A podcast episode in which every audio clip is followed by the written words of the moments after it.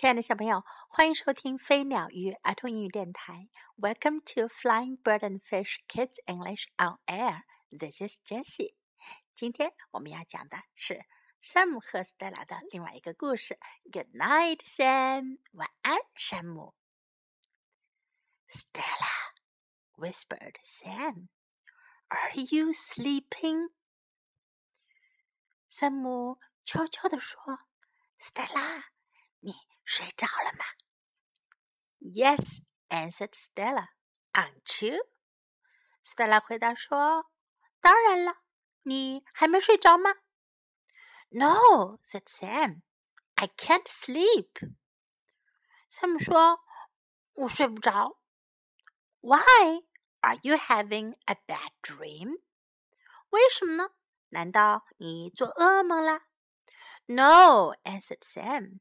不是，山姆回答说：“I can't sleep without Fred。”没有弗莱德，我睡不着。弗莱德是他们的小狗。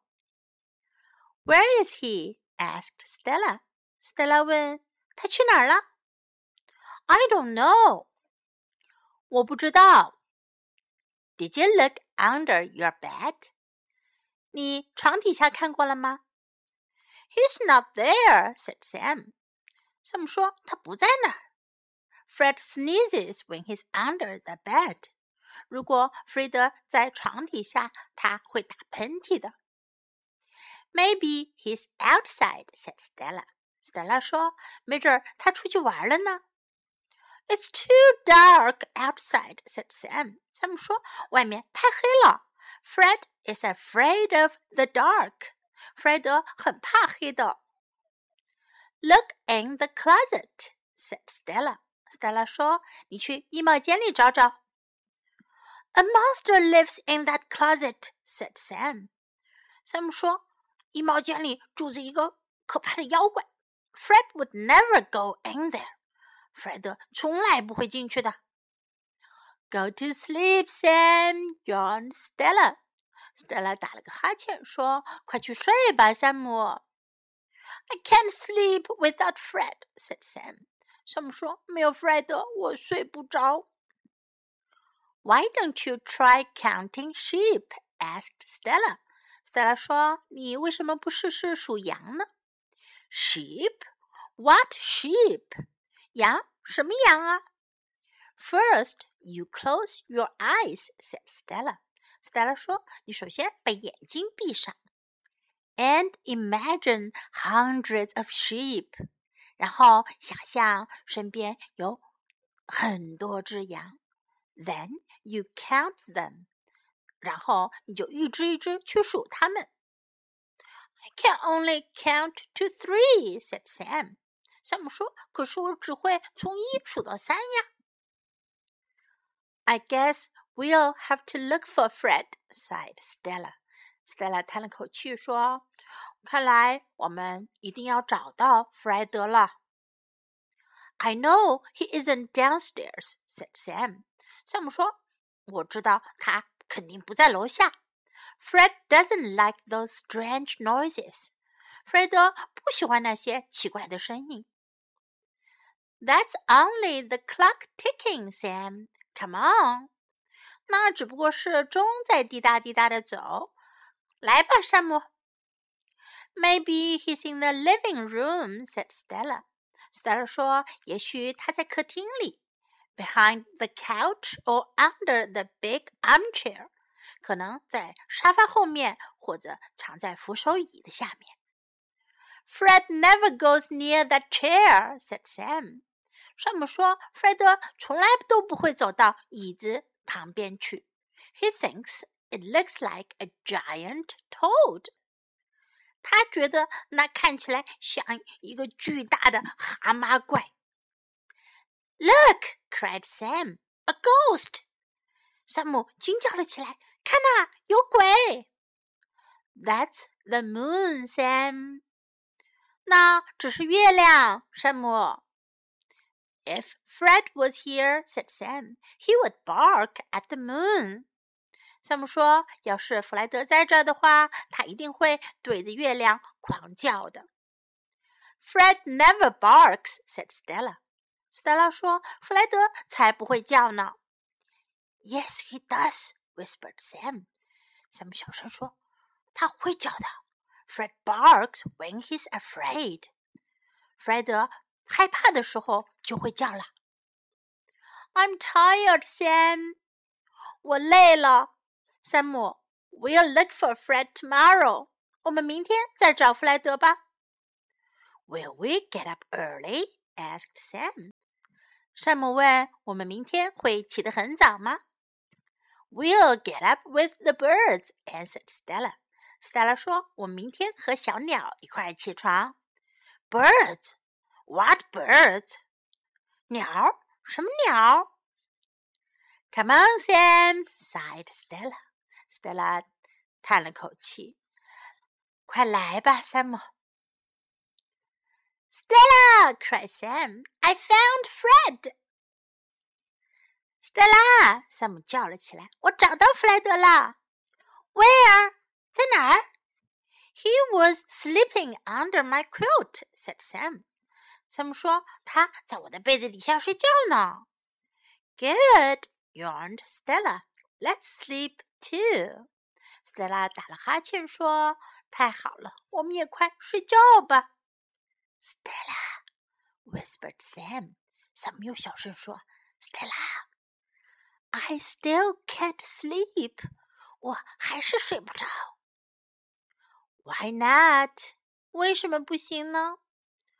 Fred is snoring too loudly," said Sam. 山姆说：“弗莱德打呼噜太响了。” ” Good night, Sam," sighed Stella. Stella 叹了气说：“晚安啦，山姆。”小朋友们，山姆为什么那么难睡着觉呢？你们会不会也有这样的时候呢？Now, time to learn some English. Are you sleeping? 你睡了吗？你睡着了吗？Are you sleeping? Are you sleeping? I can't sleep. 我睡不着。I can't sleep. I can't sleep. Where is he? 他在哪儿？Where is he? Where is he? I don't know. 我不知道。I don't know. I don't know. He's not there. 他不在那儿。He's not there. He's not there. Maybe he's outside. 也许他在外面。Maybe he's outside. Maybe he's outside. It's too dark outside. 外面太黑了。It's too dark outside. It's too dark outside. Go to sleep. 去睡觉吧。Go to sleep. Go to sleep. I can only count to three. 我只能数到三。Count 数数。I can only count to three. I can only count to three. I'm tired. 我累了。I'm tired. I'm tired. I still can't sleep. 我还是睡不着。I still can't sleep. I still can't sleep. Why not? 为什么不呢？Why not? Why not? Good night. 晚安。Good night. Good night. 最后，我们再来听一遍这个故事吧。All in English. Stella, whispered Sam, "Are you sleeping?" Yes, answered Stella. Aren't you? No, said Sam. I can't sleep. Why? Are you having a bad dream? No, answered Sam. I can't sleep without Fred. Where is he? asked Stella. I don't know.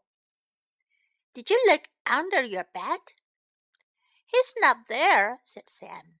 Fred sneezes when he's under the bed. Maybe he's outside, said Stella. It's too dark outside, said Sam. Fred is afraid of the dark. Look in the closet, said Stella. A monster lives in that closet, said Sam. Fred would never go in there. Go to sleep, Sam, yawned Stella. I can't sleep without Fred, said Sam. Why don't you try counting sheep? asked Stella. Sheep? What sheep? First, you close your eyes, said Stella, and imagine hundreds of sheep. Then you count them. I can only count to three, said Sam. I guess we'll have to look for Fred, sighed Stella.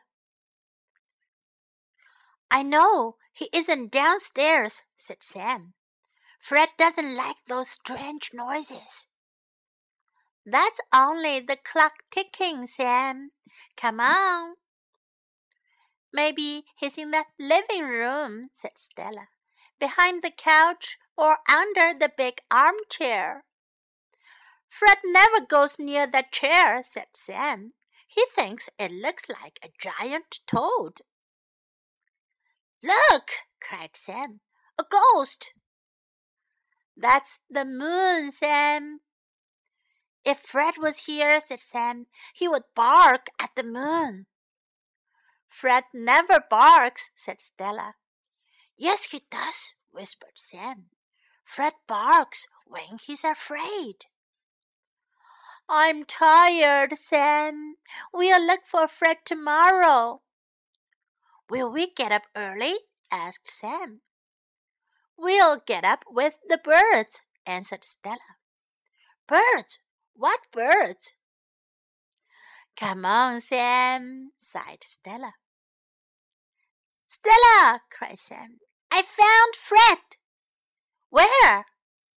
He was sleeping under my quilt, said Sam. Good, yawned Stella. Let's sleep too. Stella, whispered Sam, I still can't sleep. Why not? Fred is snoring too loudly, said Sam. Good night, Sam, sighed Stella. 小朋友们，故事讲完了。如果你睡不着的时候，你会做什么呢？你有没有试过数羊啊？Count sheep。你会数到几呢？下次如果睡不着的时候，你也可以试试数羊，Count sheep 这个办法哟。祝你有个好梦。Good night. This is Jessie saying goodbye.